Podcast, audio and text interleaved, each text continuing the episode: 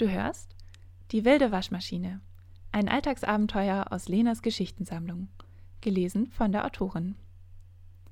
Die Sonnenstrahlen hatten Frühlingsputzgefühle in mir geweckt und wir saßen am blitzblanken Frühstückstisch, während im Hintergrund die zweite Waschmaschinenladung angenehm rumpelte.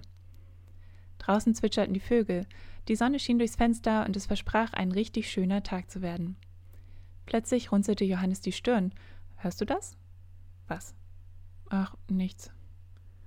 Ich wollte gerade in mein mit Tahin und Honig beschmiertes Fladenbrot beißen, als Johannes sein Messer fallen ließ und entsetzt aufsprang. Jetzt hörte ich es auch. Ein leises Tropfen, erst langsam, dann immer schneller. Wir rannten in die Küche und da sahen wir es.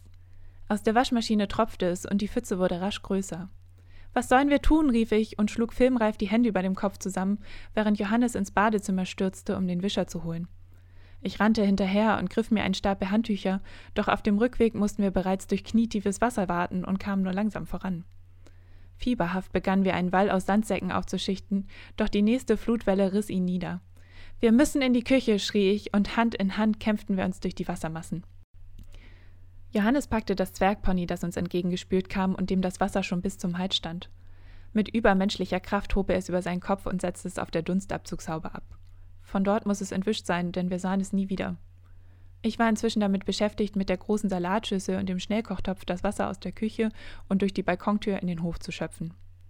Es hilft nichts, schrie ich Johannes zu, der gerade die Hühner mit dem Schlauchboot einsammelte. Ich muss tauchen. Johannes warf mir ein langes Seil zu und versprach, mich wieder heraufzuziehen, wenn ich dreimal daran zog. Ich schnallte mir die Druckluftflaschen auf den Rücken, warf Johannes eine Kusshand zu und stürzte mich ins strömende Wasser. Ich schaffte es kaum, gegen die Stromschnellen anzuschwimmen, weil ich dabei auch noch den Küchenmessern und Tintenfischen ausweichen musste. Endlich erreichte ich die Waschmaschine und sah nun auch die Ursache des ganzen Übels. Ein Wollsocke klemmte in der Dichtung. Und die Waschmaschine wusch munter weiter, während das Wasser aus der Trommel durch die Tür in die Küche strömte. Ich dichtete den Spalt notdürftig mit meinen Haaren ab, dann stellte ich das Programm auf Abpumpen. Langsam begann der Wasserspiegel zu sinken. Ich zupfte dreimal am Seil und mein Kapitän zog mich nach oben. Du hast es geschafft, jubelte er. Nein, wir haben es geschafft, lächelte ich. Wir sammelten die Fische auf, die jetzt auf dem Küchenboden zappelten, und brachten sie in die Badewanne. Dann wischten wir die letzten Pfützen auf, öffneten die Waschmaschinentür, entfernten die Socke, die all das Unheil verursacht hatte, ließen das Waschprogramm weiterlaufen und setzten uns wieder an den Frühstückstisch. Von dieser Geschichte werden wir noch unseren Enkelkindern erzählen können, sagte Johannes kopfschüttelnd und ich nickte und biss glücklich in mein Fladenbrot. PS. Der Wollsacke war die ganze Geschichte natürlich schrecklich unangenehm. Aber nach ihrer herzzerreißenden Entschuldigung wurde ihr großzügig verziehen. Sie wurde mit den anderen Socken gewaschen und trocknete glücklich in der Sonne.